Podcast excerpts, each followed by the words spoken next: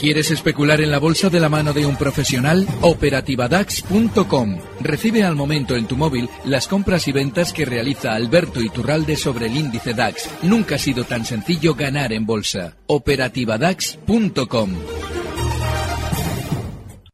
Nada que sea sombra del recuerdo de mi mente. Nadie cree en nuestra historia. Nadie habla, nadie entiende. No, no. Mercado Abierto con Laura Blanco.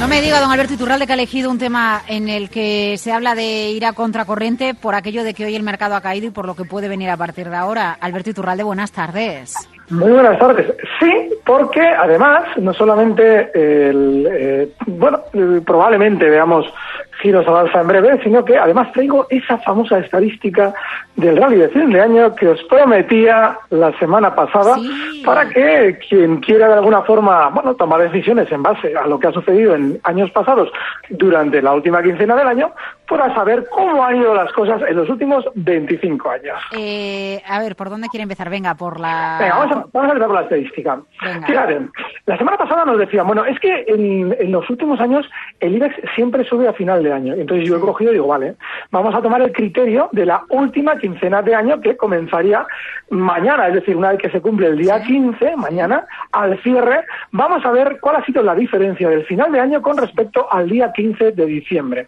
Y nos encontramos que de los últimos 25 años en el IBEX, 19, ahí es nada, no, 19 no, 18, estoy viendo aquí, 18 han sido alcistas, 7 bajistas, y la media es mucho más discreta de lo que pudiera parecer a priori. Estamos hablando de que en total hay una media positiva de un 1,71% al alza.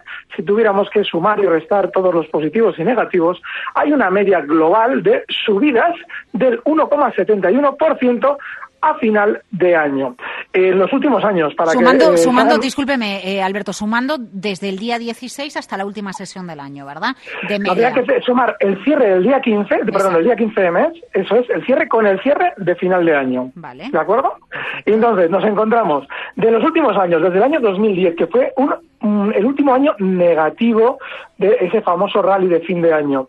Era un 1,5% a la baja, como cerraba el año 2010. Y desde entonces, el 2011 ha sido un eh, positivo 3,8%, el 2012 un 1,8%, el 2013 muy fuerte, 6,9%, y el 2014 no estuvo nada mal, un 3,8%. Ahora bien, hay que tener en cuenta un detalle. El movimiento medio diario del IBEX suele ser aproximadamente de un 1,5%, es una media, tanto a la baja como a la, al alza, con lo cual, ojo, porque estamos hablando de que si en los últimos 25 años el desplazamiento medio ha sido de 1,71, no estamos hablando de un movimiento que debamos intentar aprovechar porque en realidad no es significativo. Mm, Ya, pues efectivamente que no es significativo. Yo no sé si va a ser significativo y me voy a la segunda pregunta, don Alberto. Eh, el rally que puede venir o el rebote que puede venir después de una caída como la acumulada, porque claro, ahora ya todo el mundo, pues nadie entiende qué miedo, qué pasa, dónde está la causa, qué pasó, ¿no? Y entonces yo ya digo, eh, le estaba comentando a Miki Garay, al director técnico, ahora micrófono cerrado, le está diciendo, uy, qué pinta tiene esto, de todo lo contrario. Vale. A ver. Ah, Es, es sencillo, vamos a ver. Hace unas semanas, hace un mes y pico aproximadamente, eh, allá por el, no sé el 19 de octubre, o no, no recuerdo exactamente cuándo fue. Yo recuerdo que eh, hablábamos tú y yo y había un consenso de los analistas, todo el mundo alcista. Estaba el IBEX en los 10.478 que cerraba ese día.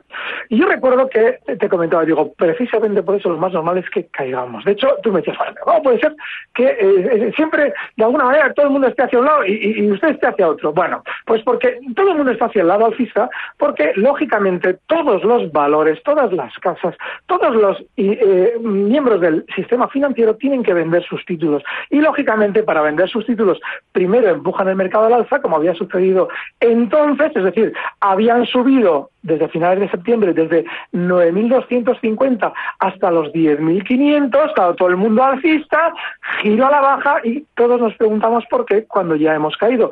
Pues ¿por qué? Pues porque siempre hay que ir con el pie cambiado. Si todo el mundo está comprando, hay que plantearnos quién está vendiendo, porque si tenemos una contrapartida vendedora a todo lo que tenemos que comprar porque el mercado está fenomenal, es porque los que realmente mueven el mercado nos han engañado y nos dicen que compremos lo que en realidad hay que vender. Y el efecto es el que estamos viviendo ahora con, con, toda la lógica del mundo. Es decir, esos grandes ahora tienen que rentabilizar la posición que abren cuando nos venden sus acciones. Es decir, ellos se han quitado unas acciones de encima y, lógicamente, como son el núcleo duro, para ellos es como abrir una posición. Es decir, como lo tienen que recuperar, lo van a hacer más abajo y ganan con la diferencia si el mercado cae, que para eso ya están ellos empujando a la baja como se está viendo ya ahora mismo en nuestro IBEX. Lo normal es que continuemos cayendo. Muy importante técnicamente la zona 9.300, 9.250 que servía de mínimos durante el mes de septiembre y ahí es muy probable que vaya frenando el IBEX las caídas para generar algún tipo de rebote que lógicamente alguien nos dirá algún día, uy, el rally de fin de año. No, hombre, no el menor estropicio de fin de año. Eh, 912833333, vamos con llamadas y correos electrónicos enseguida y le agradezco a Alberto Iturralde que nos acompañe. 9.300 puntos, vigilamos esa zona. El problema es que eh, no sabemos cuándo va, a suceder eso. No sé si puede haber algún gesto en el mercado que pueda darnos una pista de decir ahora nos subimos porque ahora pueden llegar eh, varias sesiones consecutivas al alza, si eso no se sabe. Y si esto, discúlpeme Alberto, yo en una ocasión leí, pero esto hace muchos años, ¿eh? y tendría que buscar el libro donde lo leí. En una ocasión leí que es muy extraño ver que un movimiento, eh, por ejemplo, de caída, eh, no sé si era aplicable a acciones, a índices, a cualquier tipo de activo o, no. Eh, era extraño que después de 11 sesiones de caídas vinieran más sesiones de caídas, ¿vale? Que, era como un tope. No sé si tenía algo que ver incluso con la serie de Fibonacci, los números, mm, etcétera. llevamos 10. Yo no sé si esto es importante que llevemos 10 y mañana la décimo primera o la undécima o, o no, o qué, o cómo se marida esto o no tiene nada que ver. Vale, lo que tú estás describiendo es lo que podríamos llamar una pauta temporal. Es decir, estadísticamente, en un momento determinado, el típico cerebrito que yo en ese sentido les entiendo y hasta les admiro, porque nos terminan dando datos que a veces son muy valiosos. Pues el típico cerebrito que, que dedica tiempo a hacer sus estadísticas nos dice, ojo, yo he mirado el mercado y la mayoría de las veces que el mercado cae durante 11 sesiones, nos encontramos con un rebote. Claro, tiene su lógica. ¿Por qué? Porque una caída durante 11 sesiones, pues lo normal es que genere tal sobreventa que por lógica pura esa sobreventa genere rebotes. Pero no porque nosotros debamos tener el calendario, en cierto modo, de una manera rígida y digamos, bueno, ojo, que ya es la número 11, ya, pero esas estadísticas en concreto se suelen romper en alguna ocasión. Y normalmente la ley de Murphy dice que se rompen en la ocasión en la que nosotros lo intentamos aprovechar. Vale, vale. Bueno, a ver, como tenemos muchas llamadas, vamos con ellas. José Madrid, buenas tardes. Hola, buenas tardes. Díganos. Mira, eh, le quería preguntar al señor Iturralbe, que hay que felicitarle porque es el que advirtió de lo que se venía. El viernes le pregunté si el futuro del DAS podía llegar hasta el 10481. Bueno, yo el viernes por la noche me salí, me quedé fuera y entonces esta mañana pensaba que iba a haber un rebote y bueno, me he vendido. Y una vez que ha roto ya el 10481, creo, eh, lo suyo es que vaya ya al precio de octubre o agosto, al 9600, a ver cómo ve, cómo lo ve y si puede haber un rebote y hasta dónde puede ir el rebote. Esa es mi pregunta. Estupendo, José, muchas gracias. Está muy bien tirado ese, ese, ese planteamiento. Ahora bien, hay un problema en lo que él está diciendo, y es el siguiente. Eh, de camino a esos 9.600 puntos hay un punto clave en los 9.900. Toda la zona 10.050 y por abajo 9.900 es muy importante porque fue una zona de techo durante el año 2014 que al haberse colocado el DAX por encima el futuro, ahora ya es una, eh, una zona de soporte. En su momento fue resistencia, ese techito, y ahora es soporte. Lo lógico, lo más lógico, es que antes de ver esos 9.600, el DAX tienda a hacer una parada en zonas de 9.900, 9.850. El objetivo que le marca está fenomenal. ¿Por qué? Porque eh, es la proyección, esos 9.600 que él indica, es la proyección de la figura de vuelta bajista que ha realizado el DAX en este último techo, con lo cual él técnicamente lo está viendo fenomenal. Pero, pero ahí tienes al enemigo a las puertas, en esa zona 9.850, 9.900, porque esa es una zona de soporte muy importante y con la gran sobreventa que tiene el futuro del DAX, yo creo que ahí va a tener por lo menos un rebote temporal para cerrar una operación como la de él, que seguramente que es de corto plazo. Eh, a ver, varias consultas a través del correo electrónico. Javier Fernández, estoy en liquidez a la espera de hacer una cartera con valores del IBEX. ¿Qué suelo prevé para IBEX en 2016? Para formar dicha cartera, ¿qué precio Santander, Repsol Telefónica? Bueno, yo no sé qué suelo prevé usted para 2016. Claro, la, bola, de cristal. pero, pero, pero, pero, pero, pregunta por Santander. Y aquí sí que me gustaría que nos paráramos un momentito, don Alberto, porque Santander está en mínimos de hace muchos años. Sí, y aquí hay que volver a recordar lo que pasaba hace un año exactamente. Es decir, que no solamente nos decían que aquello del dividendo iba a ser maravilloso, sino que preparaba todo el sistema financiero para los bancos, para vender acciones de bancos a nivel mundial, bueno, a nivel europeo. Nos preparaban unos test de estrés que lógicamente iban a salir maravillosos para que comprásemos, en el caso del Santander, el precio en zonas de 7 euros. Es decir, ahora está un año después en 4,45. En noviembre del año pasado estaba el banco fenomenal, había que comprar en 7 euros, consenso de todos los analistas menos uno o dos. Claro, lo que nos está diciendo el Santander es que va a continuar a la baja, seguramente a esas zonas de 4,10, 4,20, que es una zona técnica importante, 4 euros redondos también. Toda esa zona es una zona de soporte clave. Hay que entender cómo eh, han engañado el núcleo duro de Santander a los pequeños accionistas, los que han sido cucos han estado fuera del valor o bien en el lado bajista, hay que disfrutar de la caída y esperar que ahora el Santander nos diga que todo está fatal, que volvemos a la crisis, que vamos a morir todos, porque eso significará que quieren recomprarnos las acciones en 4 euros o por debajo, aquellas que nos vendieron en 7 euros. Eh, eh, de, de, todas formas, discúlpeme, claro, los precios ustedes, los técnicos, nos explican que tienen memoria, ¿no? Así es. Entonces hay que ir viendo, ¿no? O sea, en, todos estos movimientos de los mercados hay que ir viendo dónde, dónde se, nos hizo una bola, como dirían en la película esta última de Pixar, ¿no? Se nos, se nos hizo una, un, recuerdo, ¿no? Para nuestra memoria te muchos te precios. Voy a, te voy a explicar por qué esa zona 4, porque efectivamente tiene que ver con la memoria del precio. Esa zona 4 tiene que ver con el suelo que realiza el Banco Santander después de la inmensa caída durante el año 2008. Toda la recogida que se produce por parte del núcleo duro del Santander Santander se produce justo por debajo de la zona 4. Con lo cual, lógicamente, si tenemos en cuenta que posteriormente, en el año 2012, sucede otro tanto de lo mismo en esa zona 4, es decir, se, produce, se, se, había producido desde el año 2010 una caída desde 7,20 hasta marcar un mínimo en 3 euros, pero por debajo del 4 y hasta esos 3 euros recogieron desde dentro cantidades inmensas de títulos. Luego lo normal es que a la hora de caer el Santander, en esa zona tiendan a frenar las caídas, pero todo se tiene que coordinar con que desde el Santander nos diga que todo está fatal, porque eso será la, el signo de que ellos ya quieren recogernos los títulos. Hay que esperar todavía. Vale. Eh, Miguel Ángel Valencia, buenas tardes. Hola, Hola buenas tardes. ¿Qué tal está? Díganos. Yo muy bien, nada, era para preguntar al analista sobre los valores que, bueno, son un poco una excepción en el mercado este tan bajista que tenemos. Gamesa y eh, CIA Automotive, eh, su opinión por análisis técnico de, ambos valores. Venga, pues vamos con ellos. Muchísimas gracias, Miguel Ángel. Bueno, el caso de Gamesa es, perdón. Sí, diga, diga, diga, don Alberto. El caso de la mesa es el de un precio que ya se está descolgando a la baja. Sí es cierto que en las últimas semanas había tenido un rebote más importante que otros valores, pero ya está cayendo con bastante velocidad. Hoy, de hecho, cierra ya en mínimo de la sesión en 15,18 y lo normal es que descienda más de manera inmediata hasta zonas de 14,50, donde tiene una zona de soporte importantísima. Hay que tener mucho cuidado con los valores especialmente volátiles como Gamesa. Si Automotive otro tanto de lo mismo. Ya se ha colocado por debajo de una zona técnica clave. Aunque hoy al cierre no haya tenido una caída mm, espectacular con respecto al cierre del viernes, sí es cierto que ya hacerlo por debajo de los 14.45, hoy cierra CIE en los 14.35, bueno, pues significa más caídas inicialmente hasta 14, de manera que no hay que estar en ninguno de los dos. Vale, vamos, bueno, voy a dar paso enseguida a la siguiente llamada.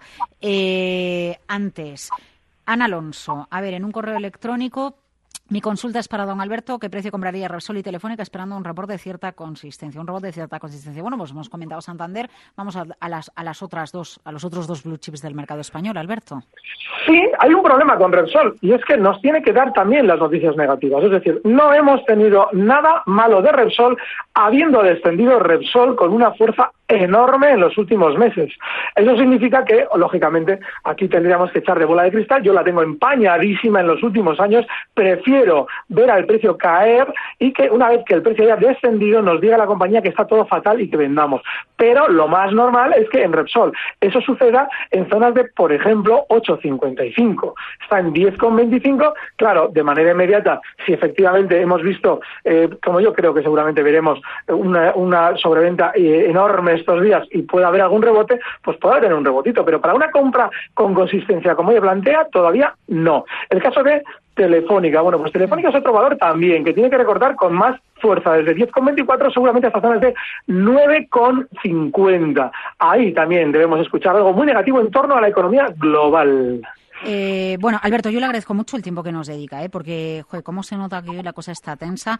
Eh, nos llama nuestro amigo Rafael de Toledo, no podía faltar hoy. Don Rafael, buenas tardes. ¿Qué tal, qué tal, qué tal? ¿Cómo está? Sí, bien, bien, no tan bien como usted, pero estoy bien. No, no, yo... A pesar de, a pesar de... Estoy bien por el Celta, ya lo sabe. El Celta, el Celta. ¿Qué, ¿Eso qué es? ¿Un cigarrillo? No me, no me diga ¿Eh? eso, no me diga ¿Eh? eso. A ver, al o sea, tema. ¿en, serio, ¿En serio le gustan 22 hombres ya talluditos corriendo en, en, en, con poca ropa por el S? ¿eh?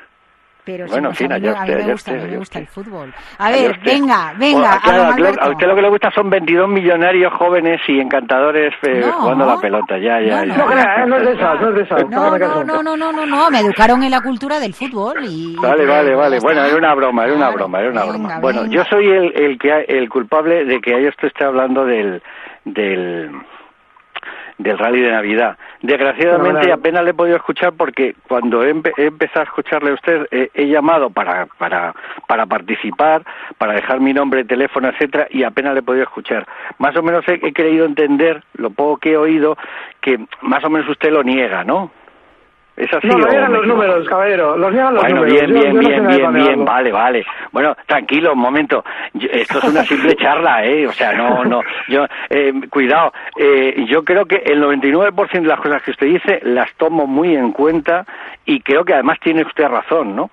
Eh, en muchísimas, muchísimas cosas de las que usted dice, yo creo que tiene razón. En otras, no sé, o, o no puedo, o no puedo eh, a veces entenderlas, porque tampoco soy tan listo, o, o también ocurre que, bueno, pues que a veces, en fin, no, no- nunca siempre Ah, aceptamos pasa al nada, 100%. no pasa nada. Pero bueno.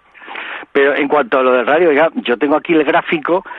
Eh, Claro, es que el, el problema a veces son en los conceptos. ¿Qué llamamos rally y qué o qué llamamos Vale. subida? Le, Si le voy a quiere- hacer, le voy- le voy a hacer una sugerencia. Eh, Sí, cuando dígame. pueda, eche un vistazo al audio que suben todos los lunes y todos los días. Sube Laura o el equipo de Laura a iVox, al, a- al Sí, podcast sí, sí, de, no, sí, eh, sí, recibo sus- porque sí, verá recibo cómo sus- no, no, explicamos sí, sí. cuál es el criterio y podrá Ajá. ver un poquito los detalles y le vendrán fenomenal porque ahí estamos explicando un poquito lo que usted está ahora preguntando.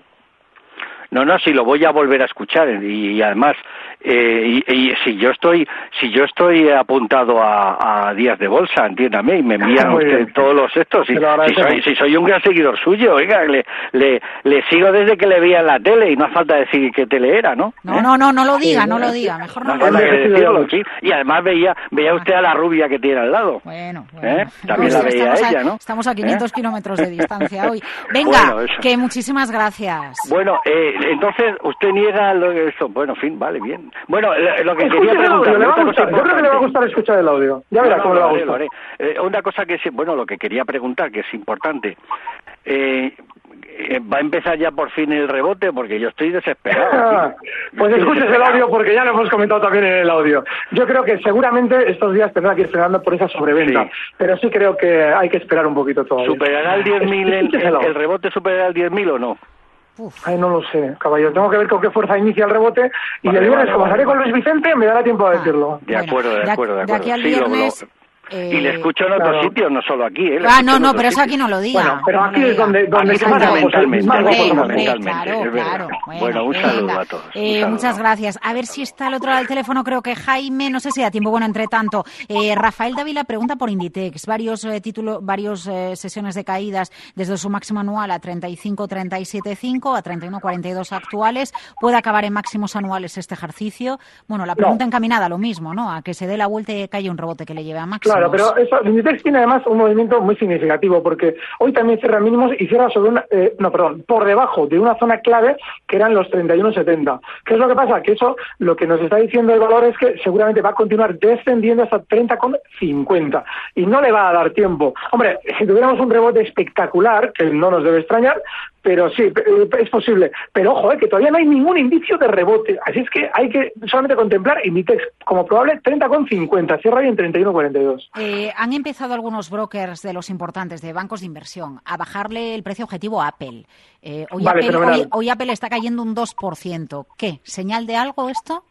Señale que están comprando ellos. Es decir, cuando un broker quiere comprar, nos dice, uy, esto está fatal, vendan ustedes todo. ¿Por qué? Porque lógicamente necesitan posiciones para ellos poder comprar.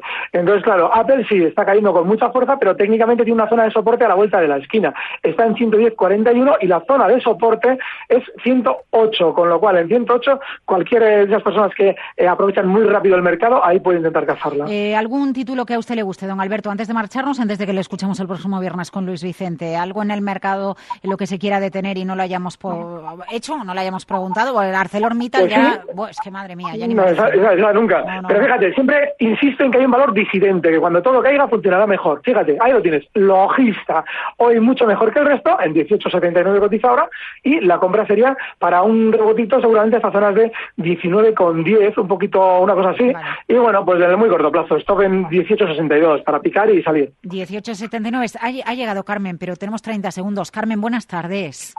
Buenas tardes. Mire, quería preguntarle, mm, él ha dicho Telefónica. que el DAF podría, mm, sí, telefónica, pero bueno, mm, mi pregunta era si en los 10.22 no debería de haberme quedado comprada hoy. Y, y sobre todo porque usted dice que puede ser que en los 9.900 del DAF haya un rebote. Entonces estamos ya que podría ser mañana o pasado. Vale. O piensa que con Venga. lo de Yellen... Le digo, le digo, le digo rápido, le digo Yellen rápido. Es que se nos acaba el tiempo, señora. Eh, ve- Vale, eh, rápida. Le digo, para Sí. usted que especula en el muy corto plazo, la zona eh, 9,85, incluso un poquito por encima. La zona 9,95, más concretamente, no 9,85, sino 9,95. Y para un rebote hasta zonas de 10,40 con el stop en 9,85. Don Alberto, 20 segundos extra. Es un honor, ¿eh? Muchísimas gracias por acompañarnos Gracias, en Capital. Radio. Cuídese. Buenas tardes, hasta luego. Recibe al momento las operaciones de Alberto Iturralde vía SMS en tu móvil. Operativa DAX.com.